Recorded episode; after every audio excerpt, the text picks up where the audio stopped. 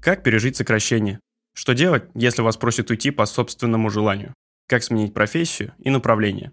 Где найти работу, которая понравится? Как выйти из найма и запустить свое дело? Что делать с деньгами в кризис и как развиваться в неопределенности?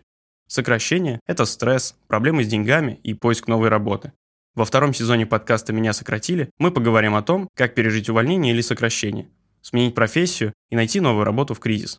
В каждом эпизоде эксперты разберут ситуацию отдельного человека, который уже столкнулся с сокращением. С героями поработают три эксперта.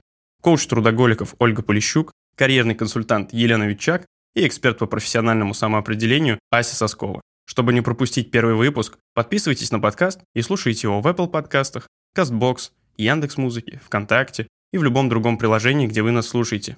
До встречи в первом выпуске.